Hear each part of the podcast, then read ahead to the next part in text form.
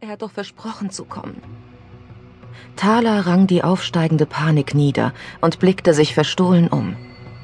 Weit und breit nur Leute aus dieser Gegend, die ihren Geschäften nachgingen. Geschäfte, die zu dieser Nachtzeit wohl kaum legal waren. Niemand achtete auf sie. Niemand war ihr gefolgt. Zumindest hoffte sie das. Gib ihm noch eine Minute. Nur noch eine. Angstvoll zog sie sich in den Schatten zurück. Sie musste zurückkehren, ehe jemandem auffiel, dass sie sich davongestohlen hatte. Denn wenn man sie erwischte, wäre alles aus.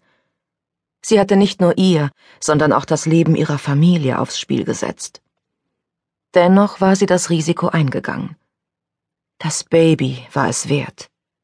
Für das Baby hätte sie alles getan. Dieses winzige, fröhlich krähende Lebewesen konnte noch nicht wissen, wie schlecht die Welt war. Thala hätte ihre Seele verkauft, um es vor der Hölle zu bewahren, in der sie lebte, seit sie vierzehn Jahre alt war. Das lag nun drei Jahre zurück. Drei Jahre, in denen sie ein halbes Leben gealtert war. Drei Jahre, die den Augen ihrer Mutter das Leuchten genommen und ihren einst so stolzen Vater in einen Schatten seiner selbst verwandelt hatten. Die Furcht um ihre Kinder hatten die Eltern gelähmt. Sie konnten nichts tun. Das war Thaler bewusst. Aber ihr war auch bewusst, dass es so nicht weitergehen konnte. Also hatte sie sich in Geduld gefasst und auf den richtigen Augenblick gewartet. Und nun war er da. Einen besseren Augenblick würde es nicht geben. Bitte, komm doch. Bitte. Als sie Schritte hinter sich hörte, fuhr sie herum. Panisch versuchte sie in der Dunkelheit etwas zu erkennen. Ihr Herz begann zu rasen. Ein großer Mann kam auf sie zu. Thala ballte die Fäuste und verlagerte ihr Gewicht, um notfalls fliehen zu können. Er näherte sich langsam, vorsichtig und hob die Hände, die Innenflächen nach außen. Ich bin's. Ich tu dir nichts. Beim Klang seiner Stimme kam ihr Herz zur Ruhe. Diese Stimme war so wunderschön.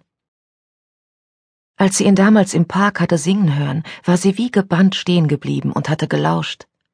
Sie hatte diesen albernen Hund ausgeführt, dessen Halsband allein ihre Familie ein Jahr lang hätte ernähren können. Seine Stimme war rein wie die eines Engels gewesen und hatte sie zu Tränen gerührt. Obwohl sie später dafür bitter bezahlt hatte, blieb sie auch beim nächsten Mal stehen. Und die ganze folgende Woche, jeden Abend wieder. Das Risiko war es wert. Bald darauf war sie erneut erwischt worden, und diesmal fiel die Strafe sogar noch härter aus. Dennoch konnte sie einfach nicht anders.